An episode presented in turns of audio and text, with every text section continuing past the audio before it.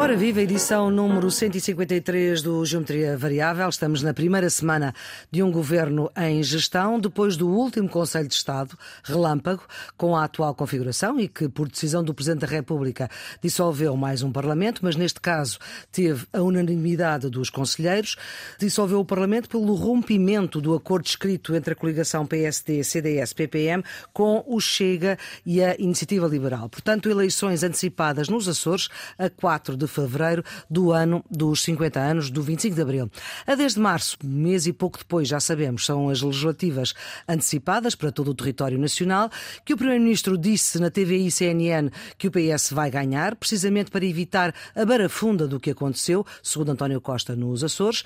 A política é também feita de palavras e longe vai a palavra berbicacho, que Marcelo Rebelo de Sousa, depois de reeleito, dizia numa entrevista ao Jornal Público que era aquilo que iria acontecer acontecer se os portugueses não dessem uma maioria clara a ninguém. E cito: será um berbicacho para o Presidente. Ora, como sabemos, deram e foi na mesma um berbicacho. António Costa não utilizou essa palavra, mas utilizou outra, estabilidade, que o resultado das próximas eleições só pode resultar numa solução mais estável do que aquela que existia. Para lá de ter dito que vai fazer campanha, seja com quem for, o seu sucessor que disse não ter, de manhã tinha dito também à TVI que era necessário perguntar a Marcelo e à Procuradora se, com o que sabem agora, tinham tomado as mesmas decisões. Marcelo Marcelo, bem mais tarde, só respondeu, sem nomear, à questão da estabilidade, dizendo que o povo é que decide.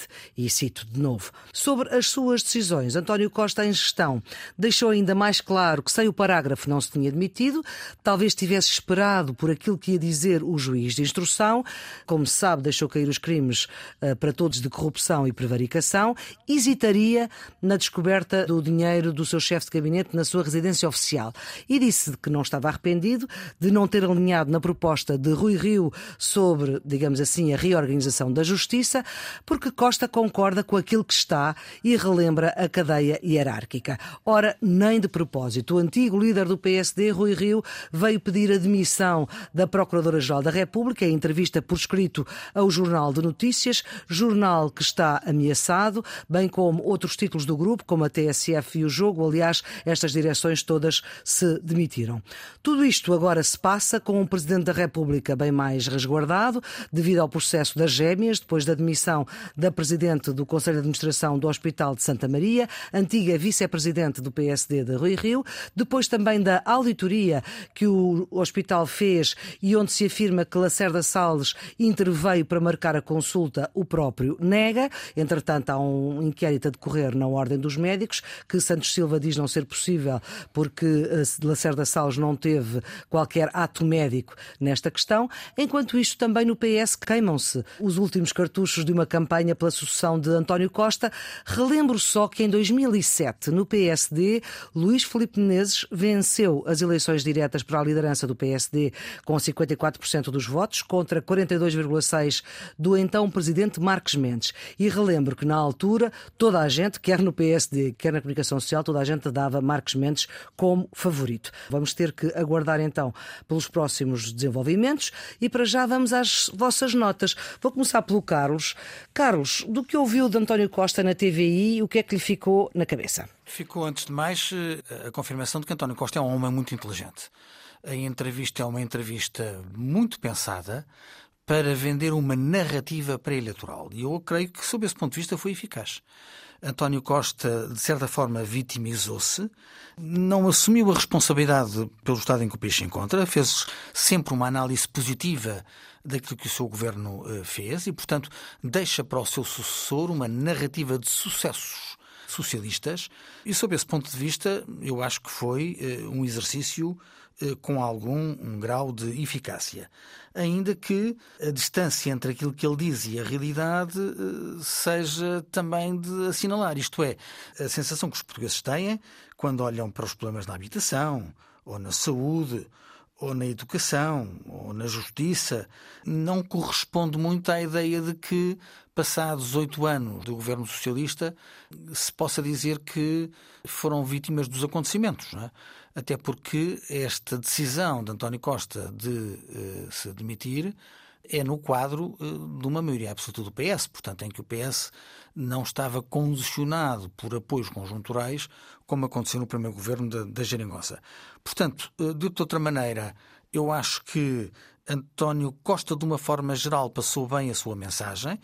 Talvez aqui ali com exageros, sobretudo na relação entre ele e o Presidente da República. Acho Qual é que é o exagero aí? António Costa diz na entrevista eh, que eh, claramente que não, que não cabe a um ex-primeiro-ministro ser comentador. E aqui e ali, quando se fala da Presidência da República, ele coloca-se na posição de comentador, ou até na posição de alguma provocação, quando, por exemplo, diz, sugere que o Presidente da República será politicamente avaliado pelo resultado das eleições legislativas. E quando diz que a decisão de Marcelo foi um mau serviço prestado à estabilidade institucional. Foi errada, foi errada mesmo. Uh, sim, sim, quando afirma mesmo que, que foi errada. Um, Mas isso não é comentário, isso é a opinião, não é? Não, eu acho que há aqui uma certa contradição, porque Costa... Ele, aliás, já o tinha dito, também não é uma novidade. Sim.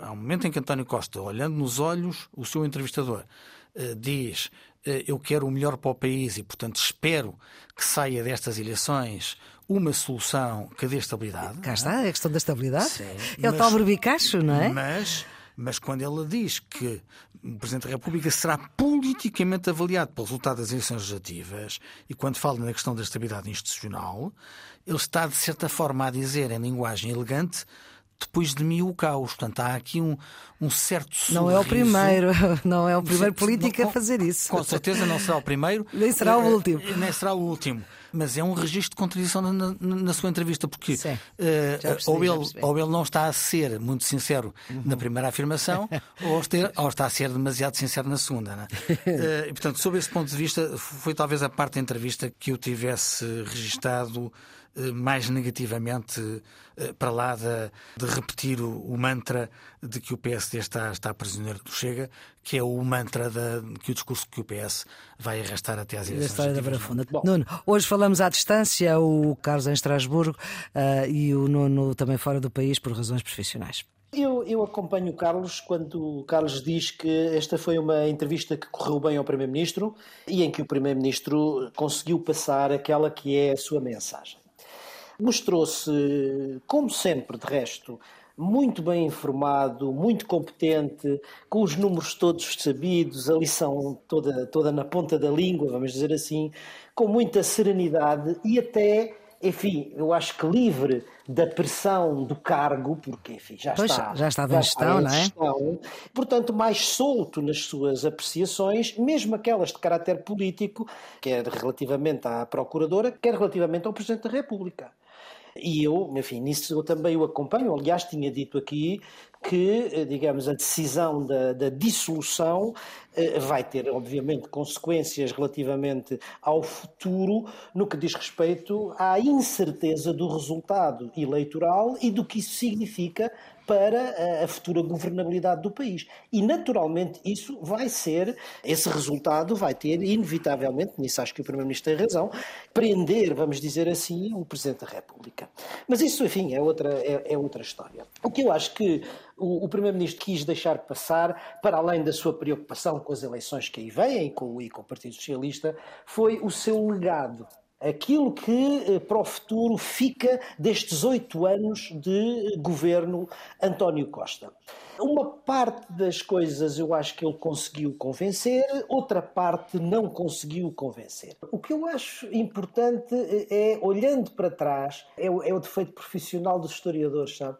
O que é que fica de bom do, da, de oito anos de governação António Costa? E o que é que fica de mal do, da governação António Costa. Bem, eu acho que o que fica de bom é eh, essencialmente duas ou três coisas. Primeiro, as contas certas.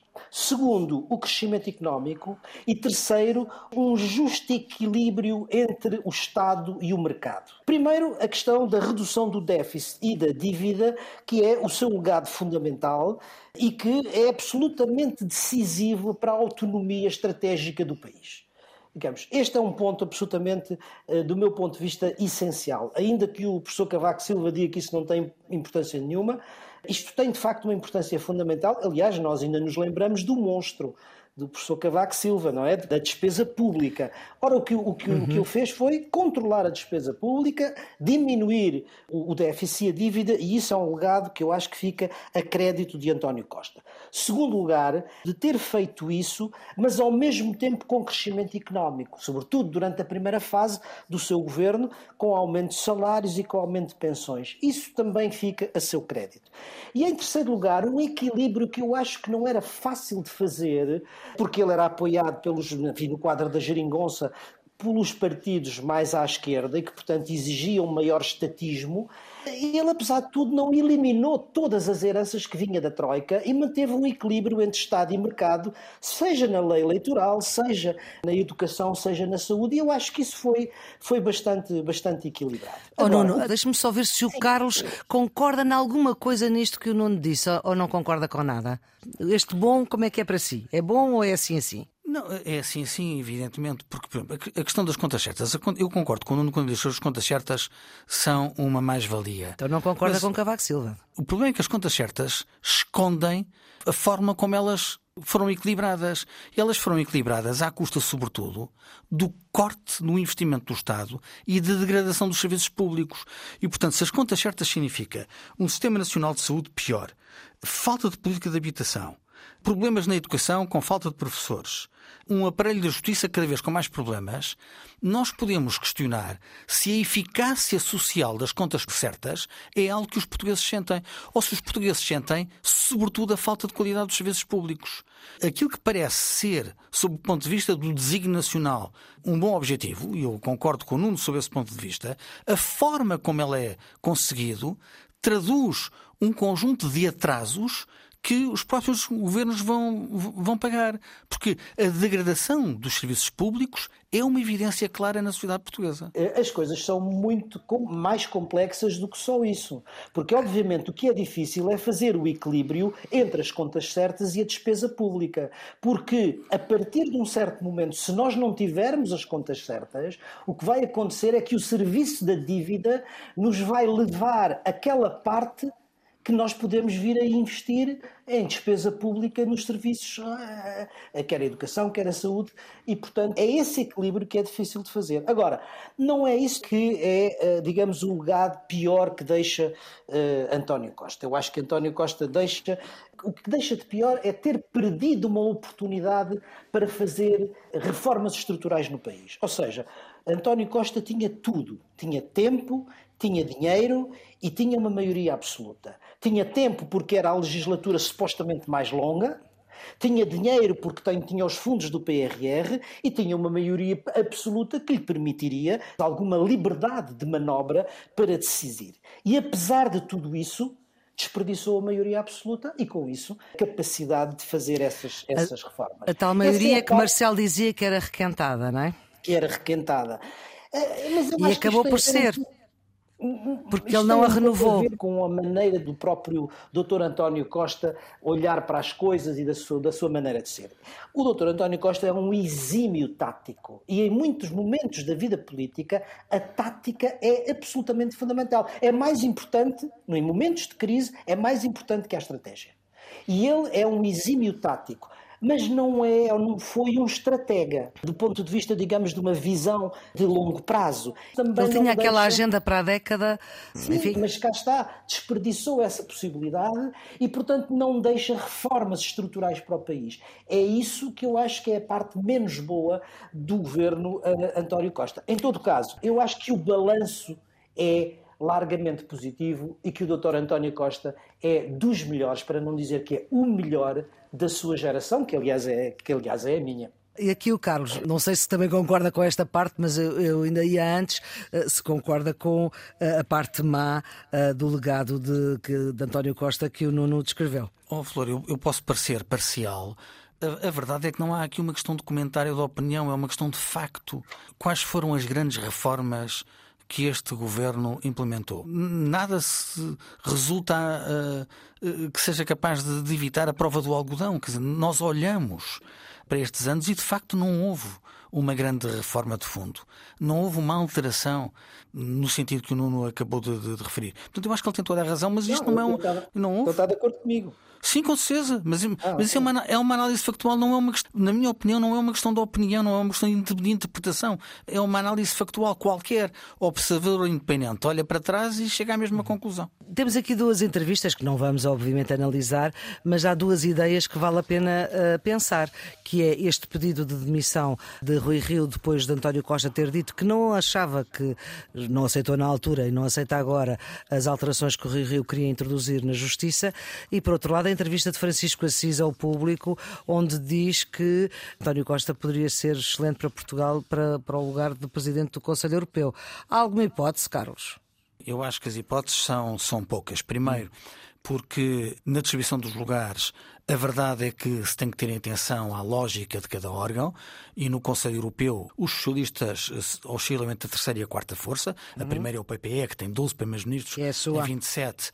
A seguir são os liberais e os socialistas vêm só em terceiro ou quarto, conforme nós quisermos fazer o arranjo da, dos outros dos primeiros-ministros não alinhados.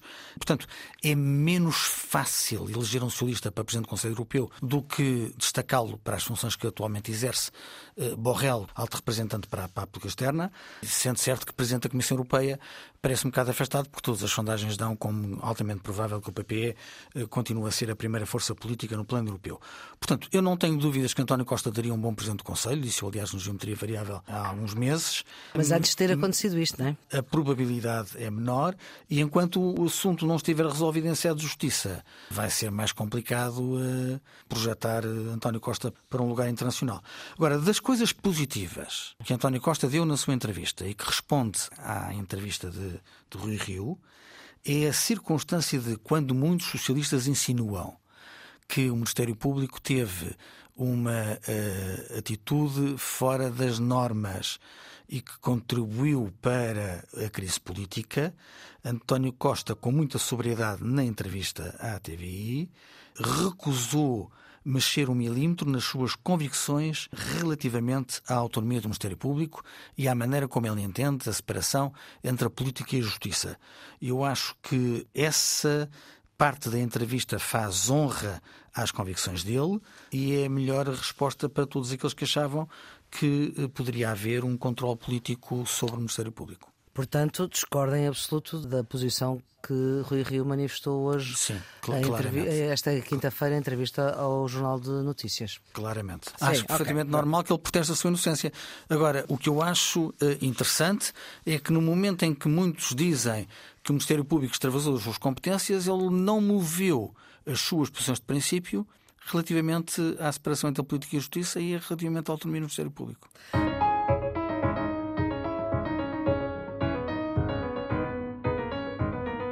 Edição número 153 do Geometria Variável com Nuno Severiano Teixeira, antigo Ministro da Defesa e da Administração Interna de Governos do Partido Socialista, professor catedrático e presidente do IPRI, Instituto Português de Relações Internacionais da Universidade Nova de Lisboa, e Carlos Coelho, antigo Secretário de Estado da Educação, eurodeputado do PSD e presidente da plataforma pluripartidária Nossa Europa. Temos mais de 180 países que assinaram um documento a dizer que o mundo vai deixar de contar no futuro com os combustíveis fósseis. Pela primeira vez. Foi difícil, mas conseguiu-se, Nono. Sim, é verdade. Se estão lembrados, eu aqui na semana passada fiz uma das minhas figuras com a boa notícia de, das empresas petrolíferas terem acordado entre si que eh, podiam reduzir até 80% das emissões até 2030. Mas isso eram empresas privadas, faltavam os Estados, e houve um momento em que me pareceu muito difícil chegar a um consenso. Mas como a Maria Flor disse, foram muito duras, adiaram. Até durou mais um dia, até Exato, adiaram quer, de facto, a decisão. É preciso haver vontade. Houve ali um, houve ali um trabalho de engenharia linguística, como acontece sempre nestas matérias, que permitiu esse consenso e a referência ao fim dos combustíveis fósseis. É a primeira vez que isto aparece num documento desta natureza. E é isso. Ao mesmo tempo que vai haver esse phasing out dos combustíveis fósseis, ir-se-á triplicar as energias renováveis. O que é que isto quer dizer? Quer dizer que houve consenso mas não houve unanimidade. E houve aqui, como eu disse, um trabalho de grande engenharia linguística. Porquê? Porque no artigo 39, que é o artigo central em torno do qual tudo gira, deixam algumas escapatórias para interpretações diferentes. Primeiro, a utilização de combustíveis de transição.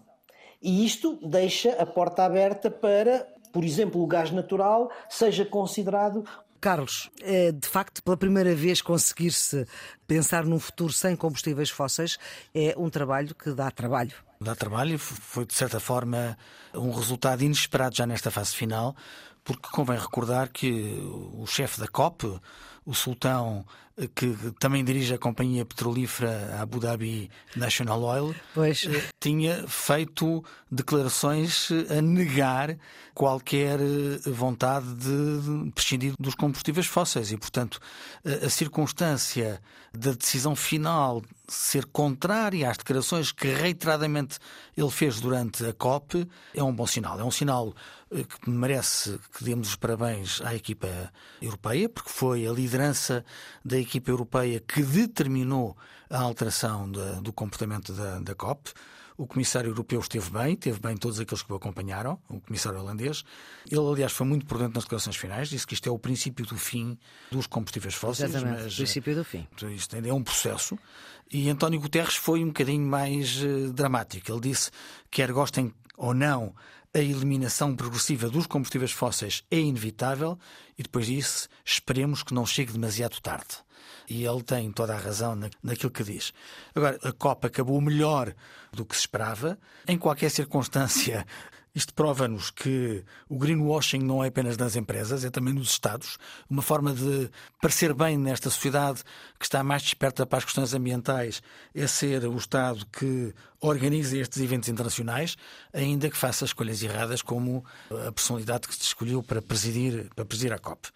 Para ser totalmente sincero, a circunstância de a Europa ter liderado a postura mais eh, positiva nesta COP e querer liderar também pelo exemplo pode levantar problemas dentro da União Europeia. São os problemas que resultam da circunstância de nós temos que não apenas contar com os negacionistas, com aqueles que acham que as mudanças climáticas não são um problema do nosso tempo, mas agora também com os relativistas, aqueles que dizem que não faz sentido a Europa ter muitas preocupações nesta matéria se o resto do mundo não os acompanhar. Aqueles que dizem o que é que vale erradicar combustíveis claro. fósseis na Europa se do outro lado da fronteira continuam a ser construídas centrais a carvão na China, o plástico continua rei, ou seja, a ideia de que o resto do mundo não tem o mesmo grau de preocupação ambiental uh, que tem a Europa. Um, e isto tem, tem, tem tradução em termos económicos, quer nos empregos, quer na competitividade dos produtos que estão sujeitos a uma maior preocupação ambiental. É? E isso pode trazer nas democracias europeias um conjunto de controvérsias acrescidas, já não apenas com aqueles que, seguindo o exemplo de Trump, dizem que estas mudanças climáticas é uma invenção de alguns cientistas, mas aqueles que, eh, eh, eh, reconhecendo a importância do problema, dizem: Ah, mas não, não pode ir a Europa sozinha em contramão àquilo que faz o resto do mundo. E vamos ser claros, se tivermos em atenção os exemplos de outras COPs, há um abismo entre os documentos que se assinam e depois as decisões que se tomam. Entre a teoria e a prática, entre o discurso e a ação. E nada nos diz que esta COP não seja, não seja diferente. Temos o veto dos Estados Unidos no Conselho de Segurança, que inviabilizou a iniciativa do Secretário-Geral das Nações Unidas para um cessar-fogo no Médio Oriente. Isto significa, Nuno, que a iniciativa de António Guterres foi um erro? Ou significa que uh, os Estados Unidos não conseguem resistir às suas pressões internas?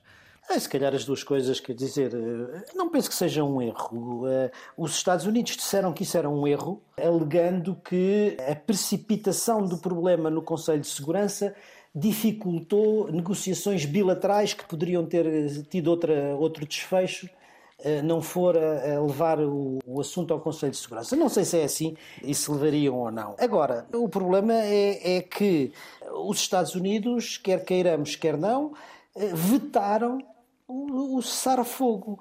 E isso, obviamente, tem efeitos que são efeitos muito importantes do ponto de vista da própria situação internacional. Eu já não me estou a referir aos aspectos eh, particulares relativos à condução do conflito, não é? Nós sabemos que há 17 mil mortos, que há uma situação humanitária catastrófica, que os serviços de saúde estão praticamente no colapso, como disse o, o, Diretor-Geral de Saúde, e que, portanto, uma pausa humanitária era necessária do ponto de vista operacional para conseguir, pelo menos, reconstruir minimamente essa dimensão humanitária. Mas eh, são as próprias consequências do ponto de vista político do veto americano, porque isso é que acaba por ter um impacto político sobre o futuro muito grande.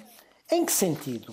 Eu diria o seguinte: é que as reações ao veto vieram não só dos países árabes, o que é normal, e muitos deles de uma forma mais radical, acusando os Estados Unidos de ser cúmplices do genocídio que está, que está em curso, mas a acusação, digamos, ou pelo menos o, o libelo, vem também por parte dos trabalhadores humanitários, das, das organizações não governamentais que estão no terreno e que se veem impossibilitadas de fazer o seu trabalho humanitário. Mas isto tem um impacto político global. E o impacto político global no próprio Ocidente e no apoio de que o Ocidente vê com maior dificuldade com este curso, continuar a apoiar Israel. Portanto, o veto significa o quê? O veto significa, por um lado, o isolamento progressivo de Israel na comunidade internacional do seu conjunto, mas também o afastamento progressivo do Sul global e até de parte do Ocidente.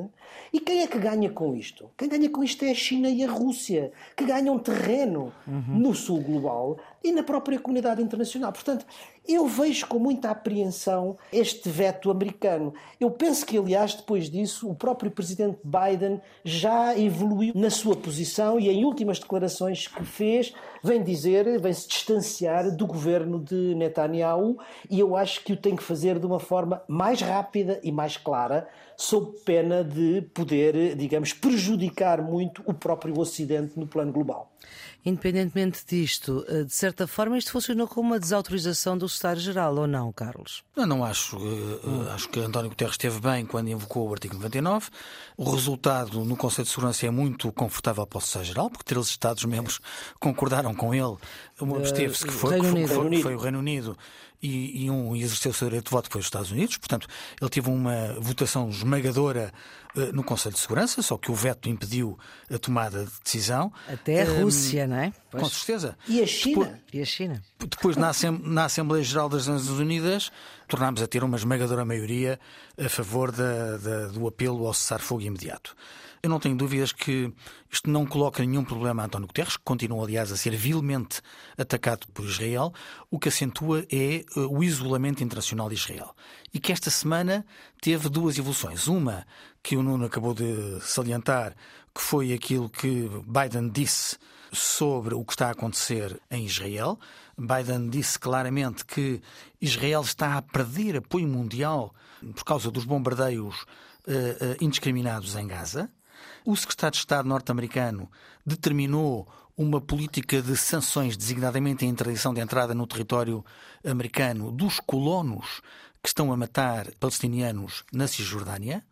E a embaixadora eh, de Israel em eh, Londres fez declarações violentas a dizer que a solução de dois Estados acabou, portanto já não tem nenhuma solução, não é futuro, o que significa que Netanyahu está a dizer que não quer um Estado palestiniano em nenhuma circunstância e, portanto, ele está a fazer relativamente aos palestinianos o que o Hamas faz relativamente a Israel, é a negação do outro Estado. Isto é dizer que não há nenhum processo de paz que seja possível, é a guerra permanente. E o governo britânico, que era também um dos mais firmes aliados de Israel, saiu, através do Primeiro-Ministro e do Ministro dos Estrangeiros, já do novo, do David Cameron, a dizer claramente que o Reino Unido continua, como a comunidade internacional, empenhada numa solução de paz baseada eh, na solução dos dois Estados. E, portanto, o que vemos é um isolamento progressivo de Israel e o veto americano. Se esta reunião no Conselho de Segurança tivesse passado, se calhar, uma semana mais tarde, já não me parece tão evidente que tivesse havido um veto, um veto americano. Mas enfim, coisas, As coisas acontecem como acontecem eh, e fica esta sensação desconfortável dos Estados Unidos sozinhos no Conselho de Segurança a votar isoladamente, exercendo o seu direito de veto, eh, na defesa de um eh, governo que está cada vez mais radicalizado, cada vez mais nas mãos da extrema-direita desse, desse país e eh, cada vez mais radical e sem projeto para o day after, portanto, para, para o dia a seguir. Prejudicando a sua própria posição internacional e do e a sua segurança. E a sua segurança é uma coisa que faz imensa impressão. Ah, ah.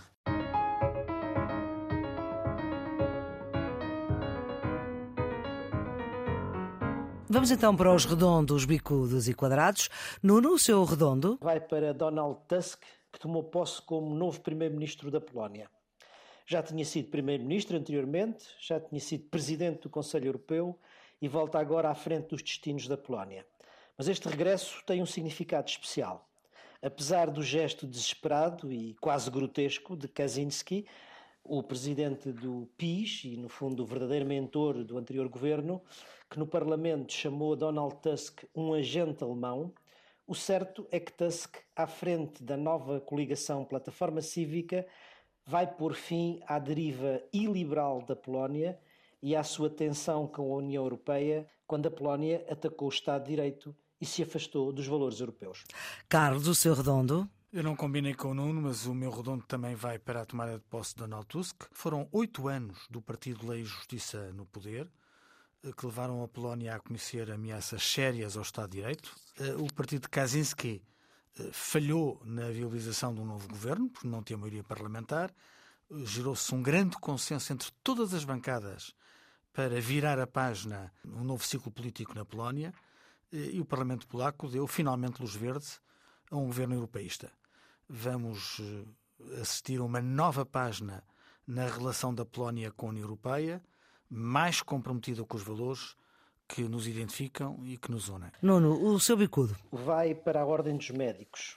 O bastonário da Ordem dos Médicos, Carlos Cortes, pediu para uma investigação a eventuais infrações praticadas por médicos no caso das gêmeas luso-brasileiras, mas incluindo nessa investigação o então secretário de Estado da Saúde, Lacerda Salles. É certo que Lacerda Salles é médico, mas neste caso não atuou como médico nem praticou nenhum ato clínico.